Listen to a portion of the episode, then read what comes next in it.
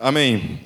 Queridos, nós, há dois domingos atrás, encerramos a série em cima do livro de Atos dos Apóstolos. Então, essa semana provavelmente já vai estar todo o conteúdo na, no site da Gólgota. Beleza? Mas hoje eu não, não quero começar nenhuma série no sentido de seguir um livro apenas mas eu quero começar uma série eclesiológica. Tratar sobre assuntos de eclesiologia. Eclesiologia é a, área da, da teologia que trata a questão da vida diária da igreja. Eclésia significa igreja, certo? Igreja significa assembleia. Né? Alguns falam que se utilizam de uma tradução um pouco mais mais literal do termo, dizendo que igreja é para fora, né? usando isso como um, um tipo de argumento teológico para ser desigrejado. Então, a verdadeira igreja é o desigrejado. Por quê? Porque ele saiu da igreja. Então, porque o, o significado mais né, cru da, do termo seria isso, para fora, certo? Mas a verdade é que nenhum teólogo na face da terra, estou falando de teólogo, não de teólogo de Facebook, não esses que mal sabem ler a Bíblia e acham que sabem alguma coisa, é, nenhum teólogo na face de, da terra defende essa tradução para fora. Todos defendem categoricamente que o, o significado da palavra eclésia é assembleia. Assembleia, ou seja, a reunião de muitos. Amém? É reunião de muitos. Por isso não existe negócio, ah, eu sou igreja só eu. Não é. Não é. Igreja é a assembleia. Jesus virá buscar a sua igreja, não é só um, virá buscar muitos, certo? Então, quando Jesus, a Bíblia se refere à igreja, à eclésia, ela está falando da reunião, de todos nós juntos, certo? É, claro que igreja, então, né, pela milionésima, quinquagésima vez, igreja não é tijolo, né? não é parede, igreja, portanto, são pessoas, certo? E é a reunião de pessoas. Pode ser aqui, pode ser na rua, pode ser dentro de um bueiro, pode ser dentro de um, né? qualquer lugar, certo? Pode ser na cadeia, amém? Pode ser na cadeia também. Tem cultos nas cadeias, né? Pode ser na praça, pode ser na praia, pode ser na floresta, né? Para quem curte abraçar umas árvores, pode ser na, na, na floresta, pode ser em qualquer lugar, mas a Bíblia fala que onde dois ou mais estiverem reunidos em meu nome, eu estarei. Certo? A Bíblia não fala assim, onde um estiver, está tudo certo. Isso é igreja. Não, igreja é onde dois ou mais estiverem reunidos. Amém? Olha, estou me reunindo. Né? Tem, não precisa ter placa na frente, não precisa ter microfone, não precisa ter cadeira, não precisa ter é, equipamento musical, não precisa ter data show, não precisa não ter nada disso. Mas tem que haver um grupo de pessoas. Ninguém foi chamado para ser igreja sozinho. Isso não existe no cristianismo, na fé cristã. Amém? Eclesiologia é aquilo que diz respeito à eclésia, à reunião. O que é necessário para que essa eclésia continue sendo o que ela foi chamada para ser? Eclésia. Então, a primeira coisa que eu vou tratar hoje, dentro desses assuntos que virão na eclesiologia, eu quero tratar um assunto que é um assunto, assim, talvez, assim, mais, é, mais surrado, mais questionado, mais avesso, é, que, de certa forma, tem extremos dentro do cristianismo, né, pessoas que se utilizam desse, desse assunto, que é um assunto sério, não é um assunto que deve ser ignorado, é um assunto sério, que muita gente utiliza esse assunto para justamente usá-lo né, para fins que não são os fins os quais a Bíblia utiliza, e ou mesmo é, nos ensina, certo? Porém, também há um outro extremo que é o lado daqueles que simplesmente né, acham que isso não é bíblico, isso fez parte de um outro tempo, que isso não tem nada a ver mais com a eclesiologia de hoje, com a eclésia de hoje, com a igreja de hoje. Isso é uma coisa que passou e não tem nada a ver mais, e do contrário, até fazem algumas interpretações mesmo da, do que era, da antiga aliança, fazem algumas interpretações bastante equivocadas. Né? E costumam até ir lá e criar alguns memes e colocar no Facebook, defendendo algumas ideias que, como eu falei, não, nenhum teólogo defende esse tipo de coisa. Né? Nenhum, não conheço nenhum. Não conheço nenhum livro teológico, ninguém que defenda esse tipo de coisa. Quando a gente fala teologia, a gente é herdeiro de, uma, de um conceito é, filosófico hoje, que é assim: as coisas antigas que eram certas se tornaram duvidosas. E aquilo que é duvidoso agora ficou certo. Então, o que era verdadeiro se tornou duvidoso, a gente não confia mais nas tradições, naquilo que é antigo, naquilo que a igreja carrega como histórico até os dias de hoje, e a gente passou a acreditar em tudo que é novidade. Qualquer Zé Oreia, qualquer pelego, vai no Facebook e ensina teologia. E a teologia dele é nova e está acima de tudo aquilo que foi ensinado pela igreja. Né? E a gente confia cegamente nisso. Então a gente dá like, a gente compartilha. Né? Aí vem um cara falar de uma coisa assim, que é bíblico, que é antigo, que faz 21 séculos que a igreja anuncia, esse cara está por fora. Ah, esse aí é um ignorante. Aí se coloca lá, né? É, eu estava mesmo hoje, como eu fui tratar desse assunto, estava vendo algumas coisas em relação a isso, né? Eu vi um meme lá de um cara falando uma coisa assim, era um cara assim, né? depois eu vou falar do, o que é a questão, mas a questão que chamava, chamava atenção assim, ele falava assim, é, alguns pastores irão discordar. Eu falei, não alguns, todos. Todos.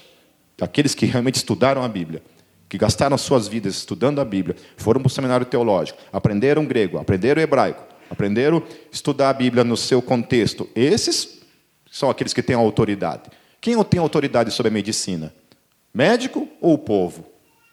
Quem estudou, quem foi a fundo, certo? Eu não estou dizendo que tudo aquilo que um teólogo fala necessariamente é verdade, porque existem discordâncias dentro da teologia, certo? Mas quando uma pessoa leiga, absolutamente leiga, se propõe a ensinar a igreja, e a igreja abraça isso simplesmente porque também é leiga no assunto, né? bem-vindo aos novos tempos onde os pastores são os duvidosos e o leigo do Facebook, que é o cara que entende mesmo de teologia.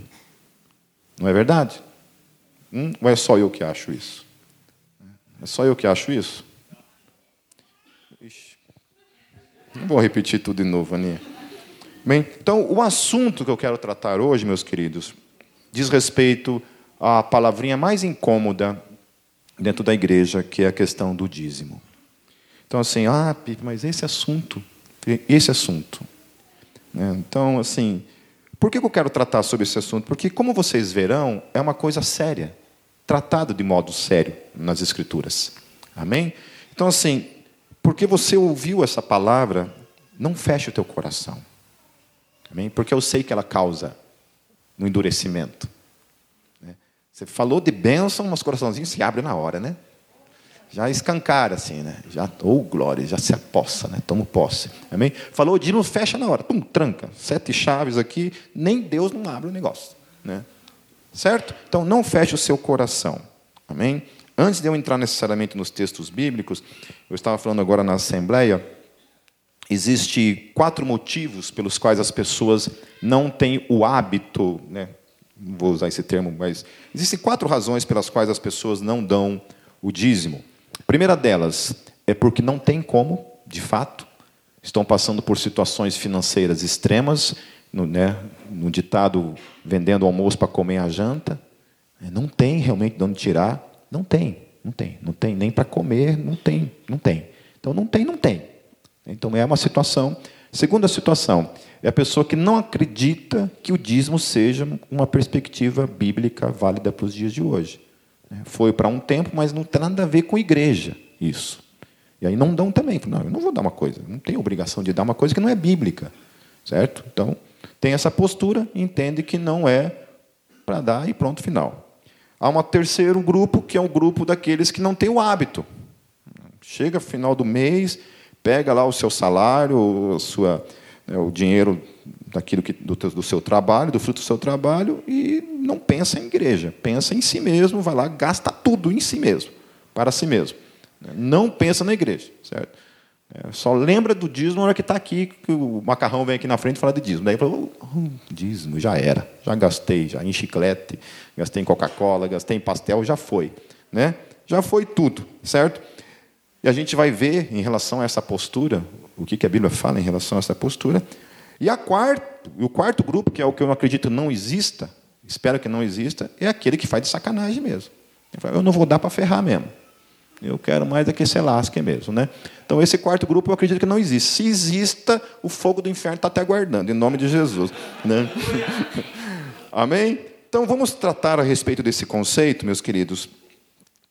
É, esse conceito, primeiramente, eu vou orar no final, mas esse conceito, primeiramente, ele começa logo ali em Gênesis, no capítulo 4. Nós vamos ler alguns textos. Abram suas Bíblias em Gênesis capítulo 4 nos versos 1 a 7. Diz assim o texto: E conheceu Adão a Eva, sua mulher, e ela concebeu e deu à luz a Caim, e disse: Alcancei do Senhor um homem. E deu à luz mais a seu irmão Abel, e Abel foi pastor de ovelhas, e Caim foi lavrador da terra. E aconteceu ao cabo de dias que Caim trouxe do fruto da terra uma oferta ao Senhor. E Abel também trouxe dos primogênitos das suas ovelhas e da sua gordura, e atentou o Senhor para Abel e para a sua oferta. Mas para Caim, para a sua oferta, não atentou. E irou-se Caim fortemente, e descaiu-lhe o semblante. E o Senhor disse a Caim: Por que te iraste? E por que descaiu o teu semblante? Se bem fizeres, não é certo que serás aceito? E se não fizeres bem, o pecado jaz à porta, e sobre ti será o seu desejo, mas sobre ele deves dominar. Então a gente vê aqui que logo acontece a queda, Adão e Eva são expulsos do Éden, é, Adão e Eva começam a gerar filhos. A primeira coisa é que esses dois filhos, a gente não sabe se eles tinham mais filhos. Né? Uma, uma das coisas assim nessa questão do tempo em Gênesis, isso é uma questão assim que a Bíblia ela deixa muito livre e aberta essa questão da discussão do tempo. Quanto tempo se passou? É, entre essa questão em que Adão e Eva foram criados e até o tempo em que eles pecaram, como é que foi isso? Foi segundos depois? Deus terminou de criar, Eva já foi correndo lá, comeu o fruto e já levou Adão junto com ela? Não sabemos. Se isso demorou segundos, se isso demorou dias, se isso demorou meses ou anos, não sabemos. A mesma questão da queda, não sabemos quanto tempo demorou, quanto tempo se passou até que isso daqui aconteceu, certo? Sabemos que aconteceu, que está aqui relatado nas Escrituras. Agora, o que é interessante é de onde vem esse desejo do coração humano de dar a Deus aquilo que lhe foi abençoado. Ele foi abençoado. Deus, de alguma forma, prosperou a criação de Abel, as suas ovelhas, e prosperou também aquilo que Caim tinha plantado. Certo? Havia prosperado. Os dois foram movidos no coração, nós não sabemos de onde isso. Que se criou esse hábito que nasce no coração desses dois de trazer a Deus a gratidão por aquilo que Deus tinha dado para eles. Certo? Foi isso.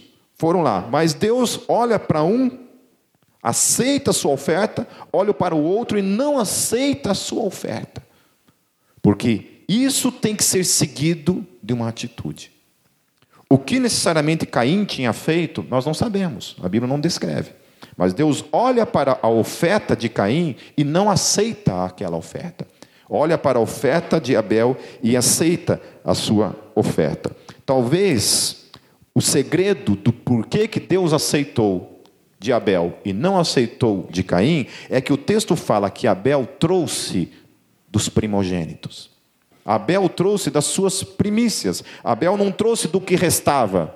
Pegou lá uma ovelha que estava toda manca, toda manchada, toda cheia de defeito, e trouxe aquilo lá. Ah, isso daí não, não, não presta para nada mesmo, deixa eu trazer para Deus então isso daí. Não. Abel olha para o melhor, aquilo que ele tinha de melhor na sua criação, o primogênito traz as primícias para Deus, enquanto que Caim, o texto fala apenas que ele traz dos frutos da terra.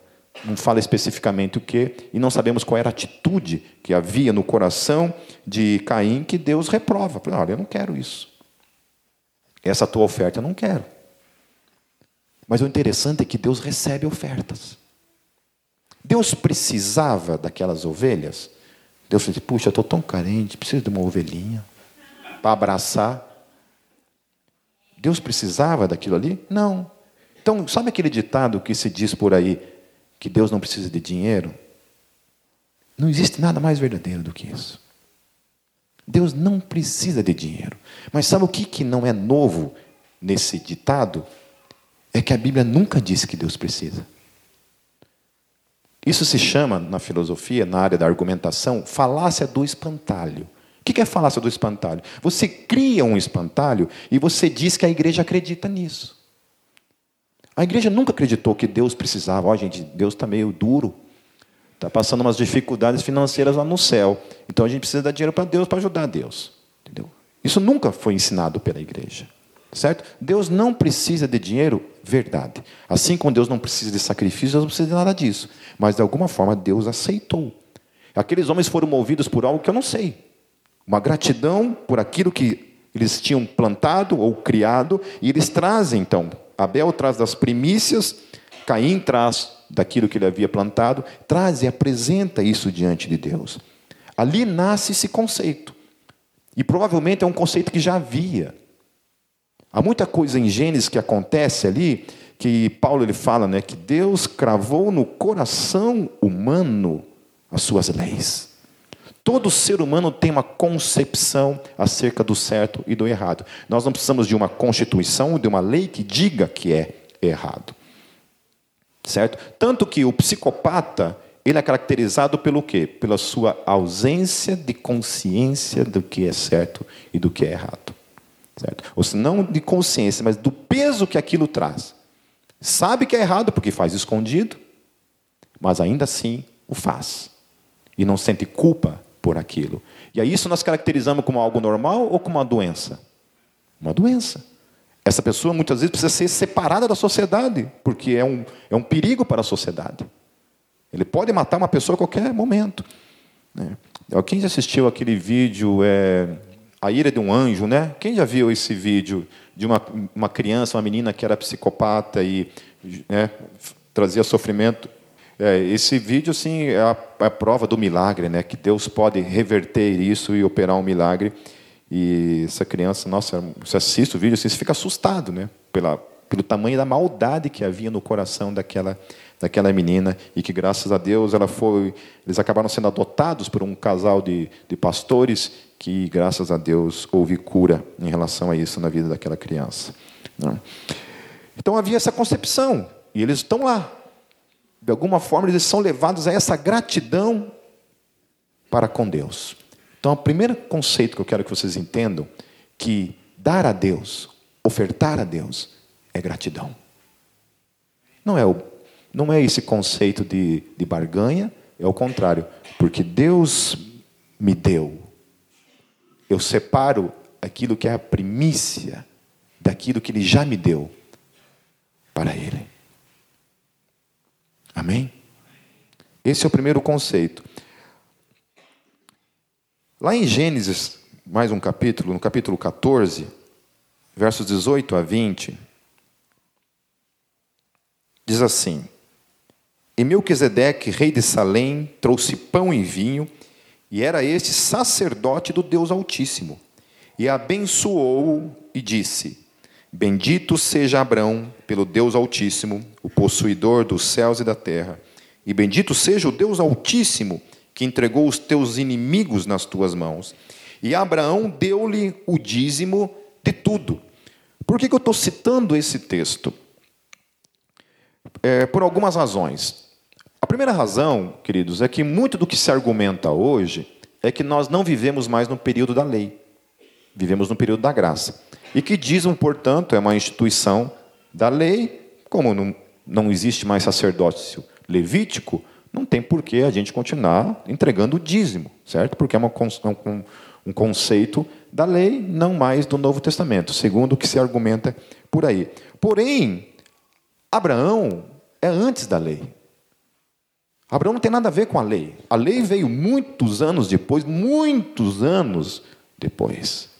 Muitos séculos depois, a lei veio como revelação da parte de Deus. Nós vamos tratar sobre isso. Mas vem muito depois. A concepção não tem nada a ver com a lei. Então, esse conceito acerca do dízimo é um conceito que vem lá, em Abraão. De onde que Abraão tirou isso, esse negócio de, de, de dízimo? Eu não sei. Por que 10%? Porque esse é o significado da palavra dízimo, a décima parte. Certo? Você recebe 10 coisas, 10 microfones. Um microfone não é teu. Um microfone é para ser usado para o reino. Nove você pode usar à vontade, mas um não é teu. De alguma forma, esses homens já tinham essa concepção de pegar tudo aquilo que eles recebiam da parte de Deus, e aqui nós estamos falando que Melquisedeque está abençoando a vida de Abraão, ele está dizendo assim: olha, Deus entregou os teus inimigos, foi Deus que entregou. Foi Deus que abençoou você nessa guerra. Ele que providenciou a tua vitória.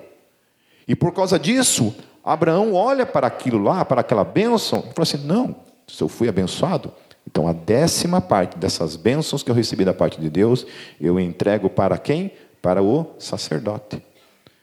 Por que não dá para os pobres? Por que para o sacerdote? Porque já vinha um conceito, já havia um conceito de que o dízimo era entregado para o sacerdote, porque era ele que vivia para o reino, para a obra integralmente. E o interessante aqui é que o texto fala que ele era rei. Rei precisa de dinheiro, meu querido. Volta a falar, Deus precisa de dinheiro? Não. Deus precisava desses despojos de Abraão? Não. Por que, que Abraão deu? Em gratidão. Era gratidão. Então, às vezes, me incomoda um pouco quando a gente vem aqui na frente, a gente precisa falar para a igreja que a igreja precisa, sabe? É, a gente meio que inverte o conceito do que é, de fato, ofertar na casa de Deus. A gente não oferta porque a igreja precisa que é realmente uma verdade, é verdadeiro, que a igreja precisa, porque o aluguel, não, você não, né, até um cara falou uma vez para mim assim, é, mas o dízimo, né, a gente vai tratar isso depois, o dízimo no Antigo Testamento era alimento. Falei, é verdade, então faz o seguinte, eu te dou o endereço da imobiliária, a gente paga o aluguel, você chega lá com uma cesta básica, né, e paga o aluguel com ela, chega lá para ver se o cara vai aceitar. Chega assim, oh, o pastor Pipe mandou vir pagar o aluguel esse mês. Só que eh, a gente lá adota o dízimo, né? E o dízimo no Antigo Testamento é comida. Então a gente trouxe aqui feijão, arroz, tal. Quer pagar o aluguel com feijão e arroz? Eu não tenho problema nenhum. Vai lá, pode ir, né? Quero pagar a luz da, da igreja. Vai lá na, na Copel, leva lá uns quilos de arroz, chega lá assim, ó, vim que pagar o boleto, né? A, a, mulher do caixa, logo que for pagar, você chega lá, joga um arroz em cima, assim, pum, pronto. Tá tudo certo. Pode ir, te dou o endereço, te dou os boletos certinho para você ir lá. Amém? Amém? Toma posse em nome de Jesus. Então, esse conceito não tem nada a ver com lei, era um conceito que já vinha. Um outro exemplo também de um conceito que havia está lá em Gênesis, no capítulo 28, que é a história de Jacó. Olha o que o texto diz. Gênesis 28, 20 a 22.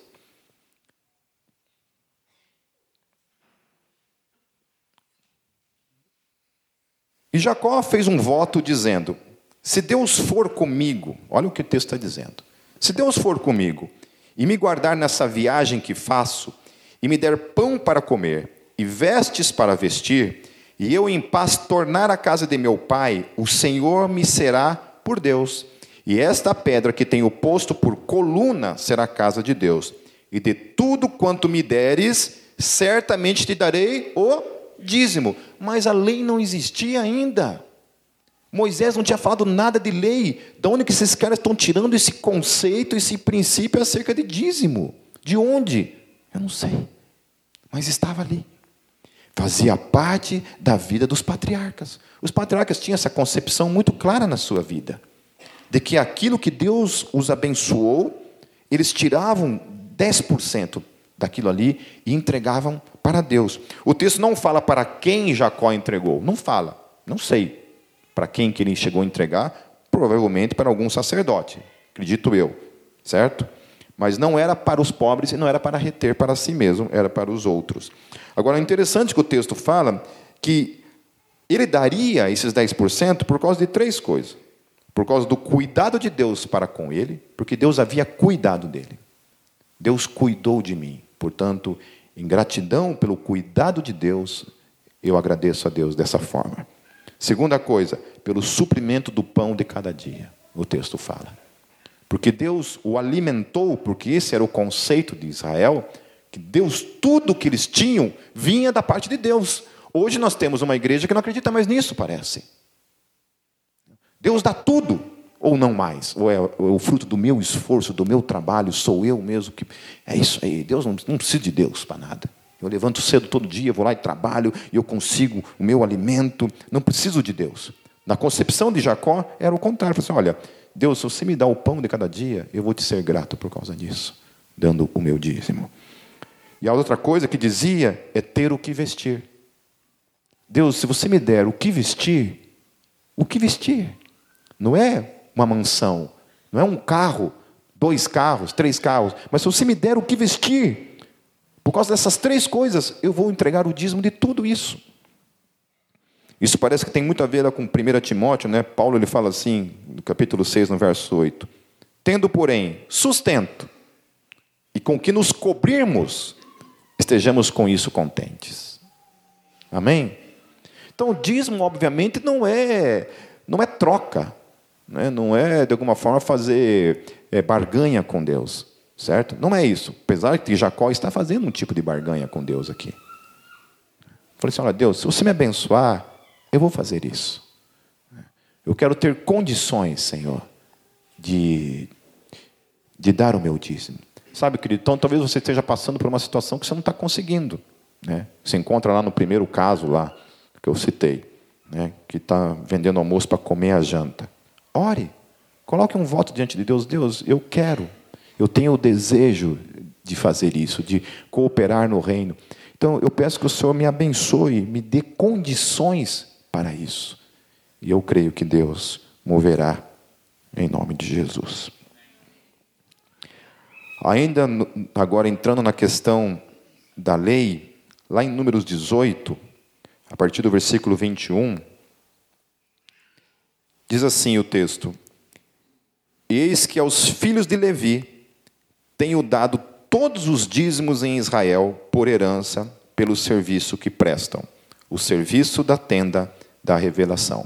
Uma coisa que é interessante em relação aos levitas, essa tribo, então tinham 12 tribos, uma das tribos é separada exclusivamente para o sacerdócio. Certo? Para o sacerdócio. Abraão tinha dado os seus dízimos para o sacerdote. Deus confirma isso, separando uma tribo e dizendo assim: Olha, queridos, tem 12 tribos, 11 tribos irão trabalhar, irão plantar, irão criar animais, 11 tribos irão fazer isso. Essas 11 tribos irão sustentar uma única tribo que não irá trabalhar dessa forma, irá trabalhar no templo, servindo o templo. É isso que o texto fala. Agora, eu acho interessante nesse texto, queridos, é que Deus pergunta para eles o que eles acham disso. Deus chega para as onze tribos, o que vocês acham? Queria saber a opinião de vocês. Você tem uma discordância teológica comigo? Vocês discordam de mim, teologicamente falando? Né? Começa um debate ali com Deus Todo-Poderoso. Né? Você coloca no mesmo nível que a gente e fala, vamos, vamos debater teologicamente isso. Vocês concordam comigo? Não, Deus não pergunta nada. Deus simplesmente coloca isso como lei. Olha, isso é uma lei. É, não perguntei se vocês concordam, se vocês não concordam. Pô, que sacanagem. Onze vai trabalhar e uma vai receber 10% do que a gente plantar. Deus não perguntou. Eu queria ser como Deus em alguns momentos, sabe? Eu queria no sentido de não me, preocupar, não me preocupar com a opinião dos outros, como Deus não se preocupa. Acho interessante isso em Deus. Né? Deus não se preocupa com a opinião das pessoas. Não está nem aí se eu acho, ou concordo, se eu concordo, se eu discordo. Ele vai, ah, Deus, eu concordo. É, vai ser assim e acabou. Né? Então, a primeira coisa é que isso é colocado sobre Israel do modo, do modo imposto. Certo? É colocado, é isso aí, entendeu? E depois vocês vão ver como Deus trata quando Israel não trata isso com a seriedade como, deve, como deveria ser tratado. Continuando o texto, ora, nunca mais os filhos de Israel se chegarão à tenda da revelação para que não levem sobre si o pecado e morram. Mas os levitas farão o serviço da tenda da revelação, e eles levarão sobre si a sua iniquidade, pelas vossas gerações, estatuto perpétuo será, e no meio dos filhos de Israel nenhuma herança terão. Porque os dízimos que os filhos de Israel oferecerem ao Senhor em oferta alçada, eu os tenho dado por herança aos levitas, porquanto eu lhes disse que nenhuma herança teriam entre os filhos de Israel. Eu quero pular lá para o versículo 29. De todas as dádivas que vos forem feitas, oferecereis do melhor delas, toda a oferta alçada do Senhor, a sua santa parte. Qual que era a parte que era dedicada aos levitas? A pior parte? O que sobrava? Pegava lá os grãozinhos de arroz podre, cheio de caruncho, né? Estou aqui, vagabundo, não trabalha, bando de levita. Então, o texto está dizendo que eles deveriam oferecer o melhor para Deus. Era para Deus. Porque o interessante que o texto fala também, meus queridos, é que a quem era oferecido? Para quem era voltado? Para os levitas. Mas a quem que era oferecido? A Deus. Não era para os levitas. Deus ordenou, os levitas vão usar, mas é meu. Ele falava, é para mim que vocês estão dando. Entendo isso. É para o Senhor não era para os levitas. Os levitas faziam uso de algo que era de Deus, que Deus tinha dado para eles usarem, mas era de Deus. E, a, e o texto também termina dizendo que aquilo lá era uma parte santa, consagrada. Consagração, meus queridos, o, a, o, significado da palavra consagração é o seguinte: quando você consagra algo, se eu consagro o meu celular a Deus, esse celular não é mais meu, acabou. Eu não tenho direito nenhum mais sobre ele. Isso aqui é de Deus. Acabou. Amém? Por isso, quando você consagra teu carro e depois você vende, você não sabe a sacanagem que você está fazendo. Você diz, né, aqueles adesivos, foi, foi Deus que me deu e no lado está vende-se, né? Isso é a maior sacanagem teológica que pode acontecer na face da terra. Tá certo? Então, o texto está dizendo então que aquilo era para Deus e aquilo era santo, era consagrado, era parte que competia a Deus. Não é minha, é de Deus. Amém? Lá no versículo 32, para terminar esse texto, diz assim: Pelo que não levareis sobre vós pecado. É o que o texto está dizendo. Se tiverdes alçado o que deles há de melhor, e não profanareis as coisas sagradas dos filhos de Israel, para que não morrais. Olha que seriedade isso. Não profane aquilo que é santo. Não é meu. Eu não posso usar para mim. Pertence a Deus. É de Deus. Amém? Esse é o princípio aqui que nós estamos trabalhando.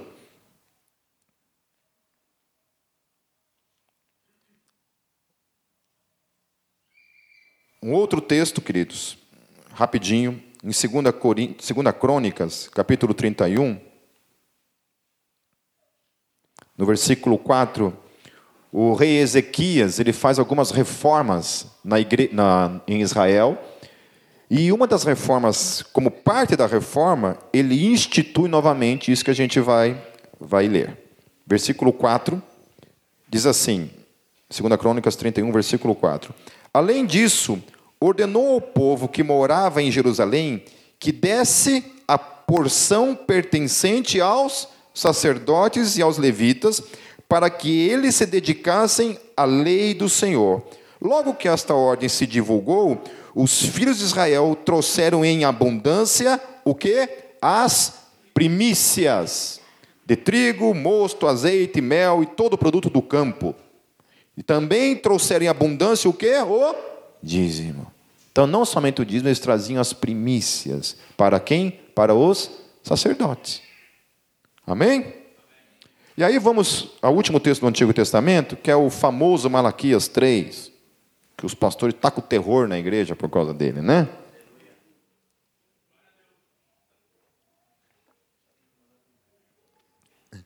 Malaquias 3, versículo 7 em diante, diz assim: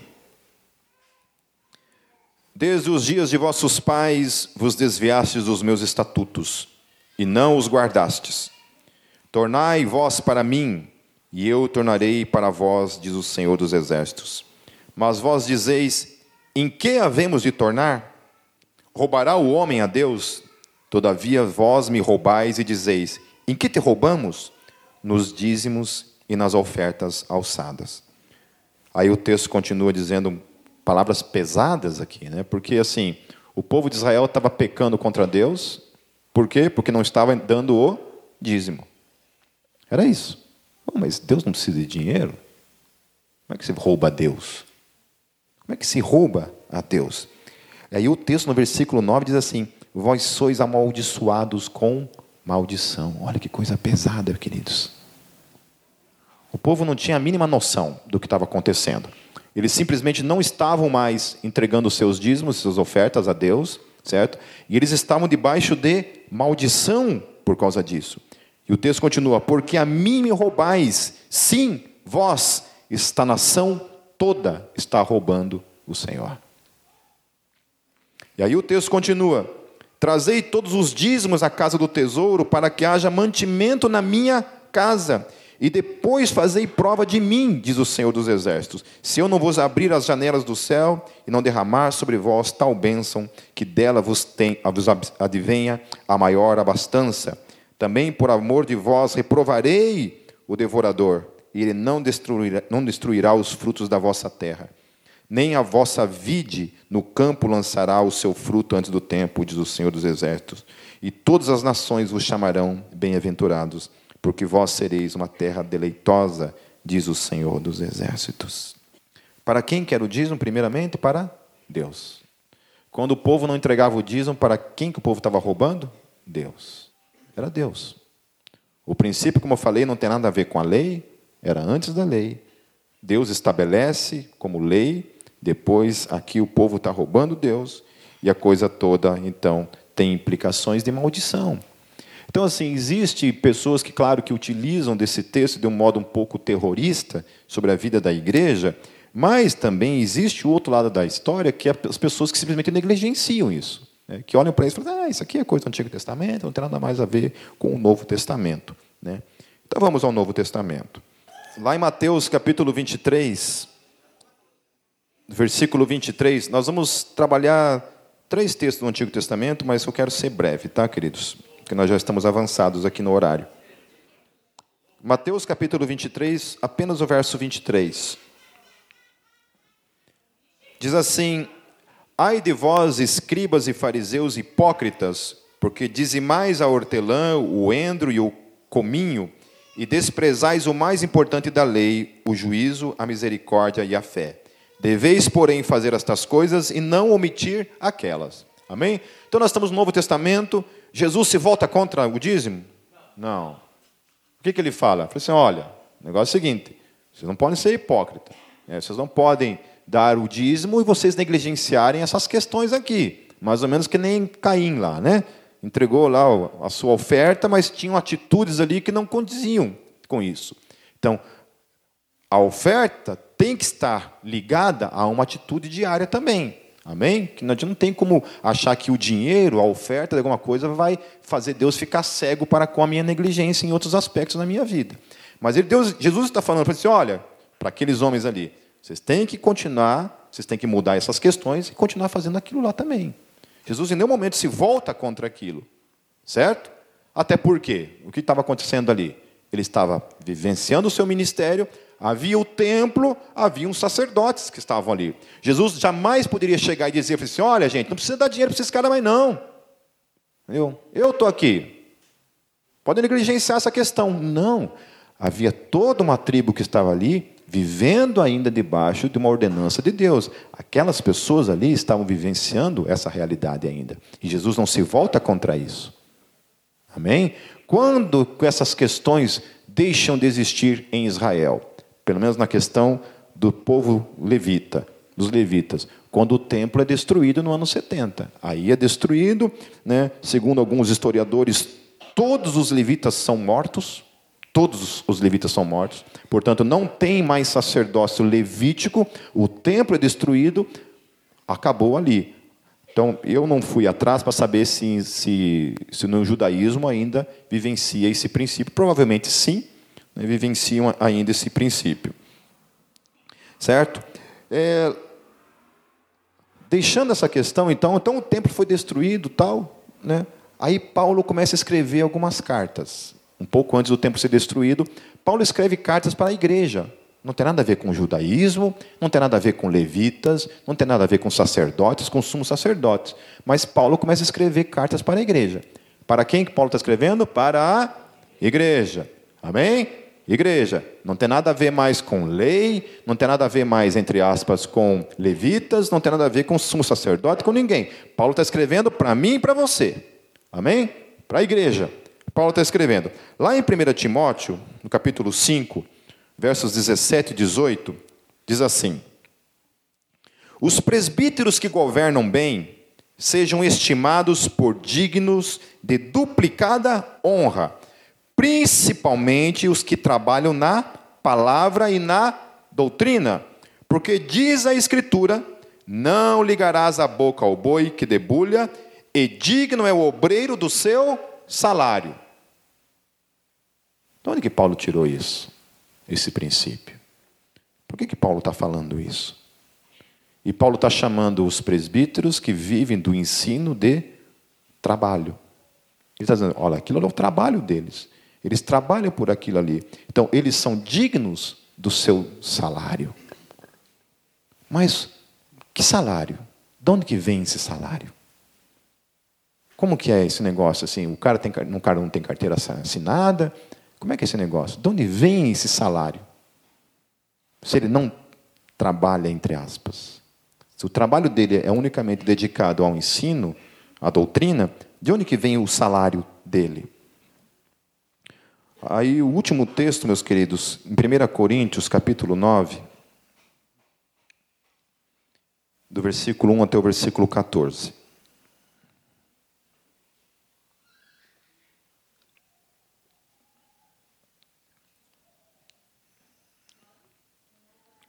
1 Coríntios capítulo 9, versículos 1 em diante, até o versículo 14. É, as estimativas que Paulo escreveu esse texto em, no ano 55 depois de Cristo. Ou seja, já havia pelo menos uns 20 anos para mais que Jesus já tinha ascendido aos céus. Paulo está escrevendo para a igreja. E olha a realidade do que a igreja está vivendo. Certo? Não estou falando de levitas, não estou falando de sumo sacerdote. Estou falando da igreja. Paulo está escrevendo para a igreja. Paulo começa assim: Não sou eu apóstolo, não sou livre, não vi eu a Jesus Cristo, Senhor nosso. Não sois vós a minha obra no Senhor? Se eu não sou apóstolo para os outros, ao menos o sou para vós, porque vós sois o selo do meu apostolado no Senhor. Esta é a minha defesa para com os que me condenam. Aí Paulo fala uma coisa interessante no versículo 4. Não temos nós direito de comer e beber? Guarda essa palavra, direito. Repita comigo, direito. Direito é o quê? É o direito, certo? É um direito da pessoa. É o direito dela. O direito de Paulo, ele está falando. Eu tenho o direito disso, de ter essas coisas. Ele continua no versículo 6, 5. Não temos nós direito, ele repete, de levar conosco uma esposa crente, como também os demais apóstolos e os irmãos do Senhor e Cefas. Então, os outros apóstolos também tinham esse direito, vivenciavam ele fala assim: olha, eles têm esse direito, por que, que nós não temos esse direito? Nós também temos esse direito. Continuando no versículo 6. Ou só eu e Barnabé não temos direito de deixar de trabalhar. O que, qual, qual a palavrinha que ele usa ali? Direito. É folga? Não. É o que? Repita. Direito. Amém? Era um direito de Paulo. Olha, todos os apóstolos têm o direito, não é uma opção. Eles têm o direito. Não é uma coisa que compete à igreja decidir isso, se é o direito ou não dele. Paulo está falando que é um direito do apóstolo. É um direito dele. Lá em, lá em Timóteo, ele fala que é um direito do presbítero. E aqui ele está falando dos apóstolos. É um direito do cara. Todos têm o direito. Eu também tenho o direito de deixar de trabalhar, assim como eles. Eles pararam de trabalhar para se dedicar ao ministério. Eles têm o direito disso. Eu também tenho o direito disso, Paulo está falando. Daí, versículo 7. Quem jamais milita a sua própria custa, quem planta a vinha e não come do seu fruto, ou quem apacenta o gado e não se alimenta do leite do gado, digo eu segundo os homens, ou não diz a lei também o mesmo? Opa! Opa, mas a lei é do Antigo Testamento. Por que, que Paulo está utilizando a palavra lei aqui, se nós estamos no período da graça? Os teólogos de Facebook, né, não estão dizendo que a gente não vive mais na lei, agora é pela graça, não tem que olhar para a lei nenhuma. Aí vem Paulo e fala assim: opa, a lei. A lei ele utiliza. Mas Paulo, levitas, o que, que tem a ver levitas com apóstolos, levitas com presbíteros? Paulo está utilizando o mesmo argumento. Olha o que o texto diz, então. Ou não diz a lei também o mesmo? Porque na lei de quem ele está falando? Na lei de Moisés está escrito. Na lei de quem? Do Pipe? Na lei da Gólgota? Não. Na lei de Moisés. Paulo está utilizando um argumento que diz respeito à lei. Como é que esses teólogos de Facebook estão dizendo que não tem nada a ver com lei mais? A igreja.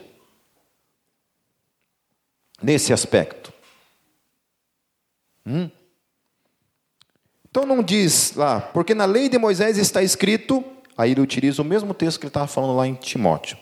Não atarás a boca ao boi que trilha o grão. Porventura tem Deus cuidado dos bois? Ou não o diz certamente por nós? Certamente que por nós está escrito, porque o que lavra deve lavrar com esperança, e o que debulha deve debulhar com esperança de ser participante. Se nós vos semeamos as coisas espirituais, será muito que de vós recolhamos as carnais? Se outros participam deste poder sobre vós, por que não, e mais justamente nós? Mas nós não usamos este direito, antes suportamos tudo para não pormos impedimento algum ao evangelho de Cristo. Olha que lindo isso. Paulo citou o que? A lei. E falou assim: olha, os apóstolos estão usando da lei para viver isso sobre quem? A igreja. Não tem nada a ver com levita aqui, querido. Esquece. Levita, esquece sumo sacerdote.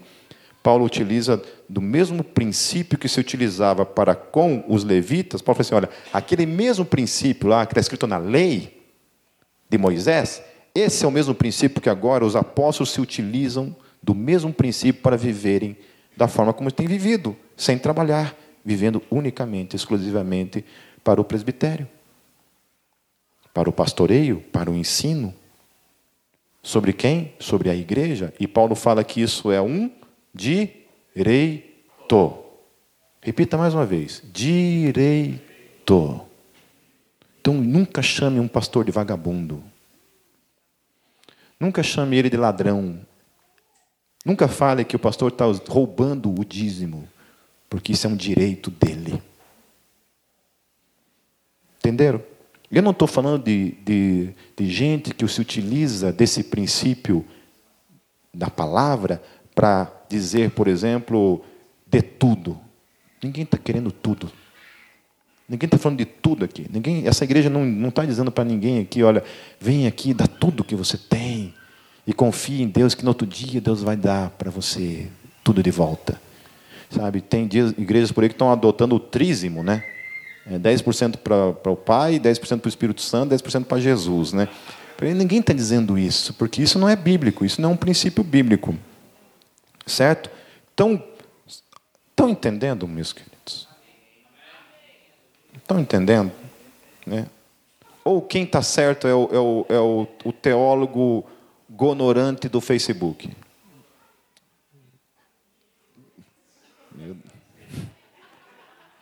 Quem que entende da bagaça, então? E eu estou falando biblicamente aqui. No versículo 13, Paulo ele encerra o assunto, tratando, usando o argumento da lei ainda. Ele fala assim: Não sabeis vós que os que administram o que é sagrado comem do que é do templo? Do que ele está falando? Templo. Vocês estão entendendo aqui, gente, que o, que Paulo está usando como, como referência para falar o que ele está falando são coisas ligadas, primeiramente, à lei e a segunda coisa ao templo, que eram questões ligadas a quem? Aos levitas. Pô, mas o Novo Testamento, Pipe, está aí, ó, eu não sou eu, é Paulo. Rasga fora a carta de Coríntios, joga no lixo. Mas nunca mais fale por aí que o conceito de dízimo não é um conceito do Novo Testamento. Como que o templo era sustentado, meus queridos? Por meio do quê? Do dízimo. Do meio do dízimo. E então ele fala: Não sabeis vós que os que administram o que é sagrado comem do que é do templo? Por quê? Porque era arrecadado, 10% dos alimentos eram levados para os celeiros do templo. Certo? A, a, a, moeda, o dinheiro da época, não era uma coisa assim que você andava com uma carteira cheia de dinheiro. Dinheiro era para poucos. Certo? Dinheiro era um luxo para poucos.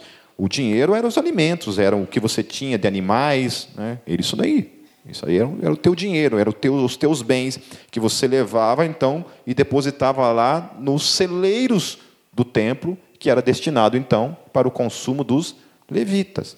Né? Uma passagem bíblica diz que se você morasse muito longe do templo, não tinha como você levar lá, sei lá, uma tonelada de, de arroz para o templo, o que você tinha que fazer? Você vendia então aquilo e levava o dinheiro para os sacerdotes. Existe uma outra coisa também, queridos, que a gente precisa entender em relação a isso, isso é para todos vocês, que dízimo quem administra não é você. Né? Tem uns caras que são espertos. Né? Tinha um cara numa outra igreja aí que ele fazia assim, né? Ele não dava o dízimo na igreja. O que ele fazia? Ele ia lá, ele via a igreja está precisando de uma lâmpada. Ele ia comprar uma lâmpada, dava, dava de dízimo. Né? Não é isso.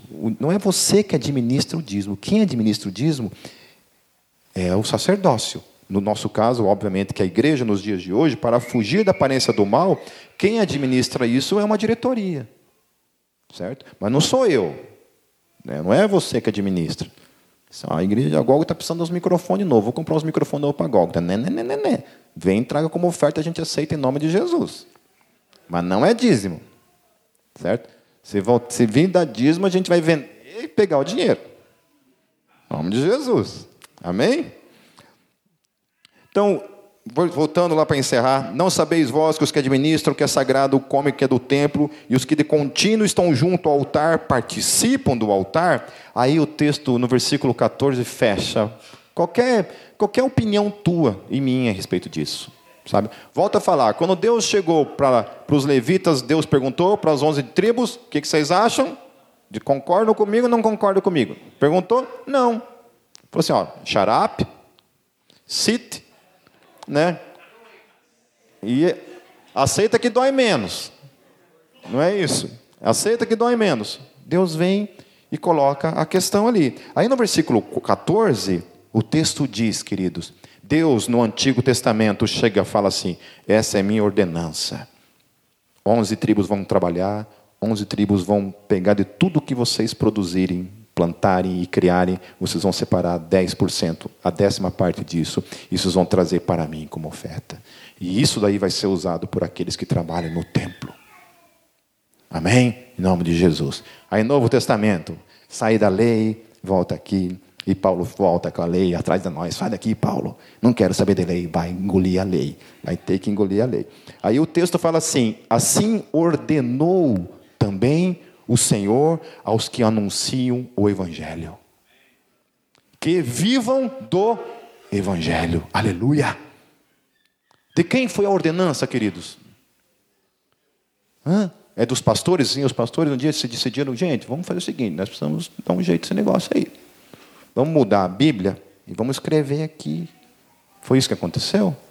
O texto fala, portanto, que a ordenança vem do Senhor. E quem é o Senhor aqui? Jesus. E a Vé chega no Antigo Testamento, fala para todas as tribos: é assim que vai ser. Jesus chega no Novo Testamento e ordena isso. Fala assim: ó, é assim que vai ser. Aqueles que vivem do Evangelho, vivam do Evangelho. O que, que mudou aqui, em princípio? Mudou alguma coisa? Me responda, mudou alguma coisa? Não. Então não é porque a igreja está precisando, meus queridos. Ah, a igreja está precisando. É verdade? Claro que é verdade que a igreja está precisando. É verdade. Mas não é esse o princípio. Não é essa a ordenança. Volto a falar, versículo 14. Leiam comigo, por favor. Eu vou ler e vocês repitam. Assim ordenou também o Senhor aos que anunciam o Evangelho, que vivam do Evangelho. Amém? Não sou eu, é o Senhor. Amém? É o Senhor. Então, assim, quando se trata da igreja, esse princípio continua sendo verdadeiro para a minha vida e para a tua vida. Então, assim, se ainda assim, se você se encontra no primeiro, no primeiro caso que eu falei, está sem condições, ore para que o Senhor possibilite você se encontrar numa situação em que você possa cooperar em nome de Jesus. Amém? Mas seja 100% honesto diante de Deus, meu querido. Se tem alguém que não possa, você, nem eu, ninguém pode enganar, é o Senhor. Amém? Não tem como. Se se encontra nessa situação, a gente compreende, ore para que Deus possibilite um trabalho digno e as condições para que você saia dessa situação. Se você se encontra na segunda categoria, que é a questão de acreditar que o dízimo não é parte do Novo Testamento. Então, diante do que foi falado hoje, se você ainda tiver dúvida, ainda teimar igual o demônio, né? E, e, ainda tem essa dúvida no coração, você pode me procurar que eu vou expulsar esse Exu do teu coração, em nome de Jesus. Estou brincando. Não, você ainda tem dúvida, querido? A gente pode conversar. Né? É assim, eu peço que, em nome de Jesus, arrume argumentos bíblicos não facebookianos, argumentos bíblicos para me convencer de que realmente o que eu estou falando aqui está enganado, Paulo se equivocou, que tem um infeliz que lhe falou que Paulo errou. Ah, meu Deus do céu. Tem que voltar à Santa Inquisição de alguma forma, para a gente queimar uns caras por aí. Né? O cara fala que Paulo errou. Eu falei, bom, mas acabou, né, cara? Se eu não posso confiar na palavra, eu vou confiar no quê? No que você está falando, infeliz. É você o parâmetro agora que diz o que está certo, o que é, está errado na Bíblia é, é você, entendeu? Né? Então, se é a segunda questão, eis-nos aqui, em nome de Jesus. Se a questão terceira é a questão do, do hábito, não brinque com isso, querido, por favor. Sabe, porque, querido, essa igreja em especial, essa igreja em especial, precisa da fidelidade de 100% dos seus membros. Precisa. É uma coisa assim que não tem como. Amém? Amém? Eu creio que continua sendo verdadeiro uma ordenança da parte do Senhor. E eu não estou falando nem porque o texto está falando do sustento pastoral. Todo dízimo deveria ser para o sustento pastoral. Não tem nada a ver com, com, com parede. E ainda assim, essa igreja aqui pega o que sobra para os pastores. Tenta pagar todas as contas e fica devendo. Porque uma das três, ou não tem condições, ou não entendeu nada ainda, está equivocado em relação a isso, ou, sei lá, chega no final do mês lá, olha somente para o seu umbigo e que se lasque. Como eu volto a falar, queridos, para Deus é o que resta ou é as primícias? primícia. Eu acho tão lindo assim, sabe, quando chega assim pessoas assim nessa época do pagamento, chega assim e separa o primeiro. Quando pega o seu salário e já separa. Não, isso aqui é para Ele. Em gratidão pelo que Ele me deu. E traz. Sabe? E traz. A gente não está olhando para a quantia. A quantia para nós não importa. Mas a fidelidade com certeza tem um peso. Amém, queridos? Amém? Eis-nos aqui. Se ainda houver dúvidas, depois a gente entra numa salinha ali e conversa em nome de Jesus. Eu quero orar então pela minha vida, pela vida dessa igreja, pela vida de todos vocês em nome de Jesus. Vamos fechar nossos olhos.